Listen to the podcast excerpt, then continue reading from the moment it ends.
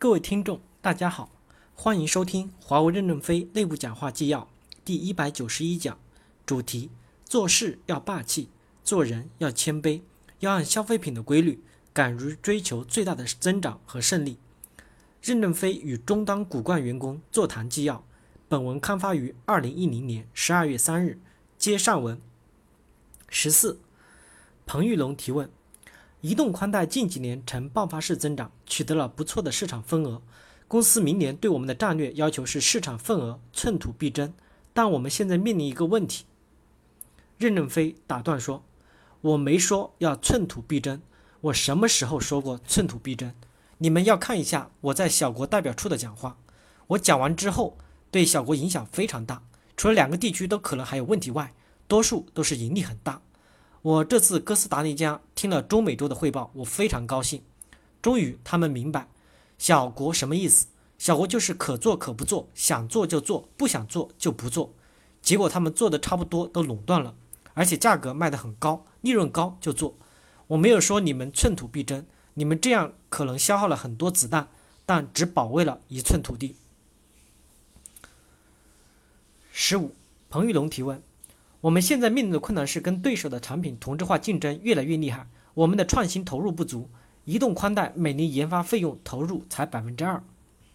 任正非回答说：“我从来没有对你们移动宽带终端有过埋怨，包括你们在欧洲抛低价，造成欧盟反倾销。你知道反倾销这个活动结果有多严重？不只是对华为影响，而是对整个中国都有非常大的影响。应该感谢公共关系部，感谢这次世博会。”这次世博会，我们有条件给欧盟二十七个国家接触。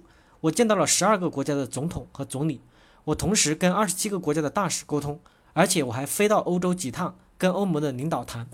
当然，我们后面还有一系列的手段，我们付出数亿欧元的代价。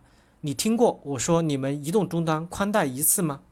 今天你第一次听到这个话，我没埋怨你们，错了就错了。那以后怎么做正确？你们要自己战略。另外，我从来不赞成终端寸土必争的概念。这个世界太大了，你能争多少土？成吉思汗、希特勒都垮了，你还不如他呢。你要找适合自己的成长道路，不要自己制造自己内心的恐慌。他们数据卡卖二十多欧元一片，你说欧盟怎么能不反倾销？因此，移动宽带终端要走自己的路。你说研发经费只投入了百分之二，我不知道为什么。我们已经批评华为公司投入不足。郭平的文章也批评了公司投入不足，我们对管道平台的研发也是投入不足，我们要改变这个现状。管道投入已经提高到百分之十二，你们终端要提到多少才合理？可以加大力度。十六，梁朝荣提问：现在全世界大的终端公司只有苹果和华为没有自己的生产能力，华为一直没有自己的生产能力，未来做到一亿台、两亿台、三亿台，是不是还是这个策略继续下去？任正非回答说：我们要建立核心生产能力。否则，我们对供应链理解不深和不能打通。我们之所以管道系统做得好，是因为我们保持了核心的生产能力。我们保持一部分生产能力，掌握了这部分能力，这样对外包合作就比较清晰。我支持终端恢复这个东西，要建立这个东西，不要完全甩出去，这样太机会主义。一旦出现风险，就满盘皆输。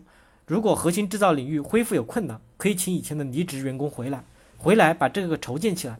我们恢复短薄精小的制造能力应该不难。日本人就是短薄精小，我们可以找一些日韩专家。十七，周孝辉提问：刚才老板谈到供应链几个问题，我先接着问两个问题。老板给终端公司设了两个紧箍咒：一是内部腐败，二是恶意库存。以前终端的任务业务只有试，只是试一试，不要有大的风险就行。但现在我们要进攻了，我们在库存的要求有没有新的改变？在终端消费品这个行业。我了解到库存永远伴随着它的成长。任正非回答说：“我不改变我的观点，我希望供应链变得柔性一些，计划的响应速度快一些。库存可能会构成最终的死亡，可能一次或两次库存就死掉了。积极进攻不一定库存很大，在供应上我们一定要研究怎样积极响应，怎么缩短供应周期，怎么加大供应柔性。我宁可要成长慢一些，也不要库存。而且随着产品越来越时装化，库存的风险越来越大。”徐志军接着说：“库存的策略不能调整，终端增长模式和网络设备完全不同。对网络设备来说是库存式供应，就是先买原材料生产，再按订单供应。苹果 iPhone 四走到今天，它也有供应问题。对于消费品来说是饥饿式供应，保持百分之九十的需求供应就可以了。任正非回答说：“销售大了，市场比例上稍微可以大一点，库存可以接受，但库存的观点是不能改变的。”邹孝辉接着说：“我有点不同意见。其实终端作为消费品，价格是调节因素，价格降下来，库存就会下去。”郭平说：“我不同意。我现在免费给你黑白电视机，你要不要？免费你可能都不要。”任正非回答说：“我认为我们要学一下消费品品牌，比如服装品牌的管理。每个顶级服装品牌的实际都有两个品牌，一个高端，一个低端，其实是一样的货，销售点不一样。销售的终端的销售模式和供应模式，除了库存不能妥协之后，其他可以考虑。随着时装化越来越严重，有些东西过时以后，你送都送不出去。”郭平接着说：“去年因为库存死掉的是 PALM 公司，在此之前，爱立信的手机也是因此死掉。西门子出售的时候还倒贴了几亿欧元，也是因为库存死掉。摩托罗拉一千天赶超诺基亚的运动中，造成极大的库存衰落了。”任正非回答说：“终端发展两个死结，一个是内部腐败，一个是库存，这点我不妥协。”十八，周孝辉问：“现在我们进入全球化和区域化。”关于在海外本地化生产，终端这块一直在摇摆。我们尝试了几次，发现还是在中国生产最便宜。对于这块，公司未来对本地制造战略上有什么考虑？任正非回答说：“我认为哪里成本最低，就在哪儿制造，这我不否定。我们还是倾向于内部管理成本要不断降低这个策略，深淘汤，低作业。从制造成本上来说，随着我们批量增大，我们怎么制造？现在寻找一流的外包商，譬如富士康。”现在富士康涨工资，是不是涨我们的加工费了？那么有一些低端手机可以在二流制造商做，不一定非找富士康。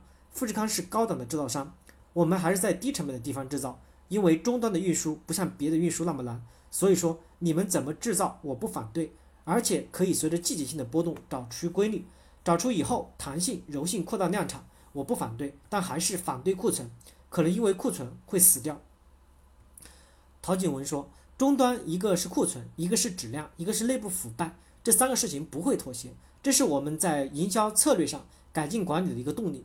我们要在量增加上来以后，考虑如何增加供应柔性的问题，但不是靠增加库存来解决供应。